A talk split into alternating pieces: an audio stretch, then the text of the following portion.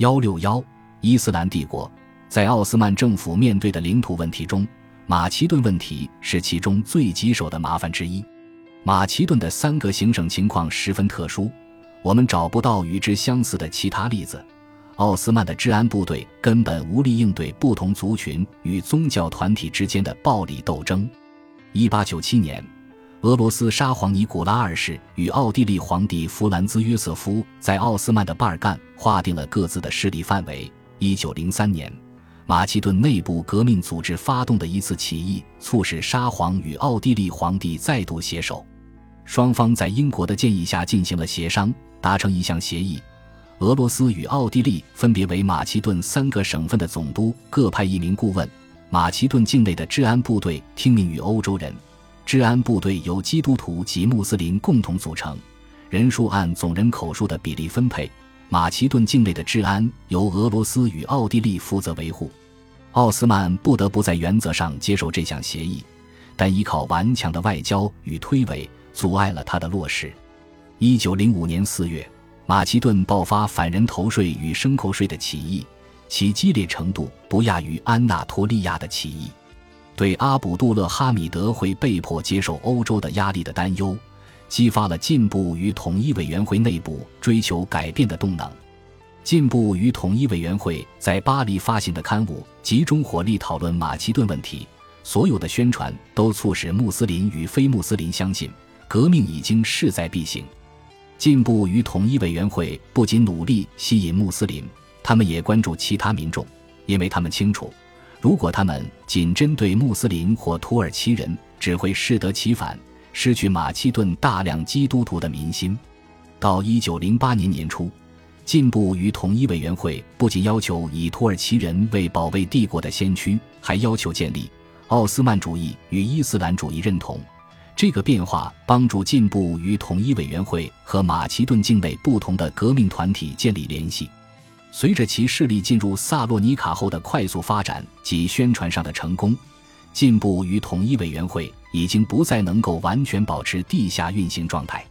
奥斯曼早已注意到各类秘密组织的存在，并于1908年前几个月大肆逮捕其成员。5月13日，进步与统一委员会展现出真正的雄心与力量，向政府提出最后通牒，警告苏丹：如果不恢复行宪，是将发生流血事件，危及王朝。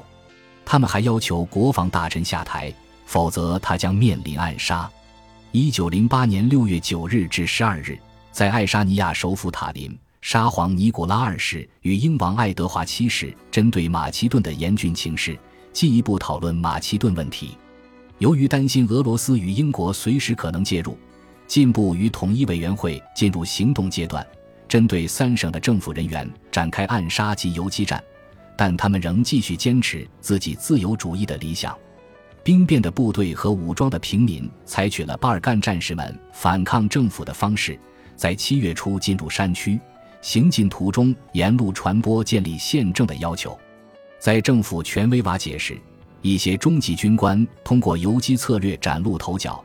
第三军的恩维尔少校就是其中之一。在第三军的协助下，进步与统一委员会控制了马其顿。进步与统一委员会的莫纳斯提尔支部负责革命的细节。历经两日激战。进步与统一委员会完全控制城镇，莫纳斯提尔支部要求其分支组织于七月二十三日完成革命，通知总督及高级地方官员，他们将在那天强制恢复宪政。他们同时向政府发出恢复行宪的最后通牒，扬言若不服从，将于七月二十六日进军伊斯坦布尔。阿卜杜勒哈米德表示妥协，罢免了大维齐尔及陆军统帅。但这显然不够。经过与谋臣紧急集会，他发布了一项法令，并将它登在七月二十四日的报纸上，下令恢复宪政并举行选举。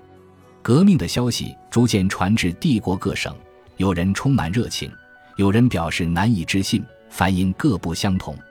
这项法令揭开了现代土耳其史家所称的第二宪政时期的序幕。阿卜杜勒哈米德仍然在位，但成为立宪君主。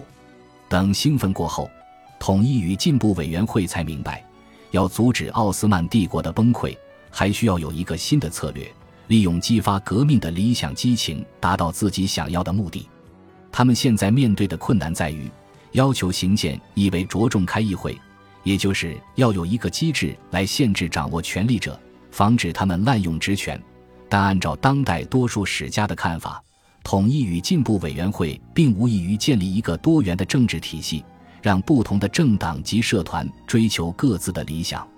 相反，他的领导阶层想要的是一个联盟组织，把所有的族群。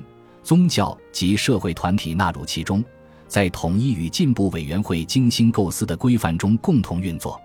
在发动政变前的那几周中，尽管统一与进步委员会的领袖准备限制群众的激动情绪，但他们认为，议会只不过是开明统治精英阶级控制下现代官僚体制的延续而已。一九零八年夏末的几个月里，统一与进步委员会提出了多项政治要求。完成现代化，改革财政与教育，促进公共建设与农业发展。一九零八年十月与十一月议会选举之前，他们发表一项宣言，重申全体奥斯曼人民的义务与权利一律平等。这显示他们拥护公平与正义的原则。这些政治目标并没有什么特别，然而，仍然留在奥斯曼巴尔干的基督徒族群却觉得。统一与进步委员会不再是巴尔干基督徒的意愿代言人，他们所要的是充分落实坦泽马特曾经许诺给他们的权利。